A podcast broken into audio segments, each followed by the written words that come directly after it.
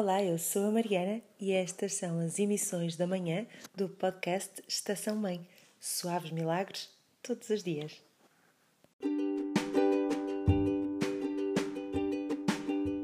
Olá, sejam muito bem-vindos e bem-vindas a mais uma emissão do Estação Mãe. Suaves milagres todos os dias.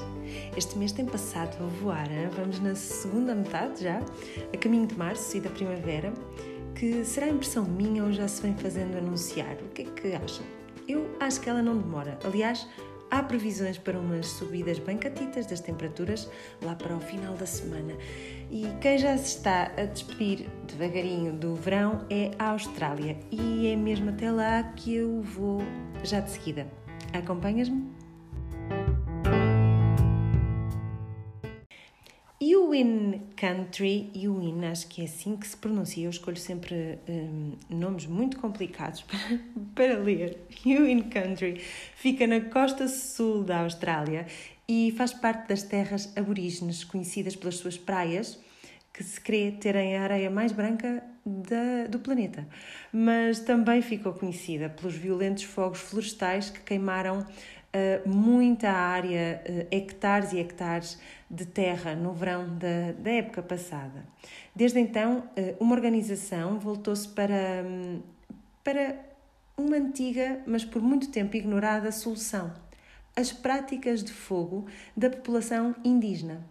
A Fire Sticks Alliance quer rever a sabedoria milenar de gestão das terras e técnicas usadas pelos povos indígenas Antes da colonização, os primeiros povos australianos usavam o fogo não só para controlar o acumular de resíduos no solo, hum, como grandes quantidades de folhas, por exemplo, não é? que atuam como, como combustível, mas também porque acreditavam que mantinha os ecossistemas e promovia o seu crescimento saudável. Ou seja, voltar a implementar as técnicas indígenas com o fogo traria melhor qualidade ao terreno, às águas, um melhor habitat para os seus animais e tornaria as terras uh, mais cultiváveis. São uma espécie de fogos bons, talvez as nossas queimadas, não sei, estava aqui a pensar, não, não percebo do assunto, mas achei tão interessante. Fogos bons, dizem eles, que são nutritivos para a terra. É uma forma de cuidar e não de a destruir. As técnicas e o conhecimento dos povos indígenas passam por, eh, por usarem temperaturas controladas nos fogos, tal como estudar muito bem a paisagem e as características dos terrenos e a, a, o momento da mudança da estação, para saber quando e onde atuar, fazendo queimadas a baixas temperaturas, de modo que não se destruam os habitats locais e, ao mesmo tempo, se consiga tornar a terra mais fértil e mais resistente aos fogos selvagens. E a prova é que as terras que estavam já a ser assim cuidadas não foram consumidas, foram poupadas eh, quando dos fogos do final de 2019. A, a tragédia então vivida na Austrália serviu de alerta e tornou a opinião pública bem mais receptiva ao valor do conhecimento que as comunidades indígenas possuem e que deve ser preservado.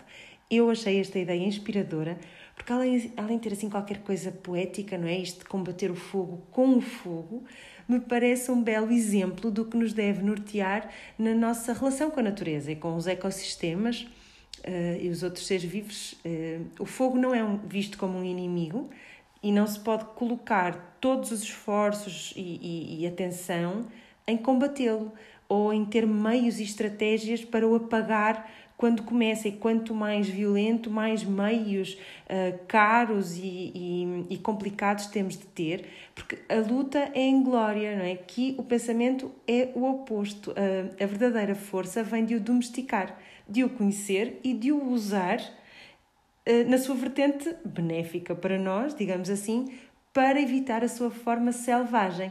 E, claro, atuar na prevenção, cuidar do terreno, atuar antes, criar mecanismos que evitem que os incêndios descontrolados atinjam proporções enormes, porque acabam por não ter contexto para isso. Achei tão interessante, não é? E que bela metáfora para tantas coisas na nossa vida. Estou a pensar, por exemplo, nas birras descontroladas das nossas crianças. Talvez o segredo esteja em geri-las melhor antes que elas comecem. Hum? E embora estas emissões de Estação Mãe não sejam sobre parentalidade e educação, esta notícia sobre as autoridades australianas estarem a ir buscar fontes de conhecimento e sabedoria a quem menos se esperava leva-me a recordar a conversa que tive com o João Maria no último sábado sobre eleições e, as crianças terem voz e partilhar convosco, não resisto, esta iniciativa deliciosa da Câmara de Valongo.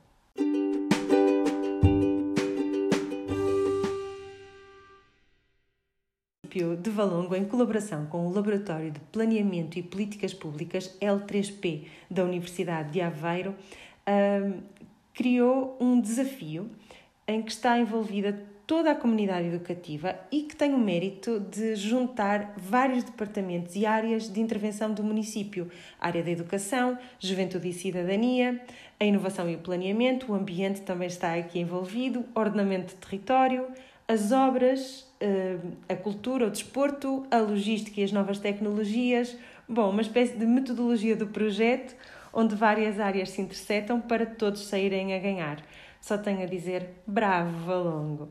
Na página do Facebook pode ler-se. Uh, o nome da iniciativa é À Procura do Meu Lugar e é uh, uma, um, um projeto de envolvimento das crianças do primeiro e segundo ciclo de Valongo na reflexão sobre o futuro dos seus espaços de brincar, como recreios das escolas, parques infantis, mas também as praças, os jardins, a rua ao pé de casa. As crianças foram desafiadas a identificar os aspectos positivos e negativos dos espaços que mais usam e a sugerir propostas, desenhando, por exemplo, melhorias nesses lugares. No final, quando as condições o permitirem, será realizada uma exposição dos trabalhos e os alunos e pais serão convidados a escolher algumas das propostas e a realizar ações de experimentação tática, ou seja, implementar algo uh, a baixo custo e com rápido impacto de algumas dessas melhorias. Se és professor, educador e tens interesse em saber mais um pouco sobre este projeto, para quem sabe implementares uh, um parecido na, na tua escola, no teu município, deixo os links nas notas do episódio. A Câmara de Valongo uh, chama-lhe uma aventura cívica e eu fico com borboletas na barriga de ouvir estas duas palavras juntas, porque acredito que é mesmo por aí o futuro da educação e formação das nossas crianças com paixão e, e, e com, com ações concretas. E é também o rumo certo para termos um, um país melhor em breve. E agora estou aqui a pensar, juntando aqui dois mais dois, que talvez resulte na escola e em casa usarmos essa energia imensa e fogosa que as nossas crianças têm de uma maneira criativa, direcionada, controlada e para o bem comum. E assim ela nunca se torna uh, selvagem e difícil de, de gerir. Tenham uma boa quarta-feira e até amanhã.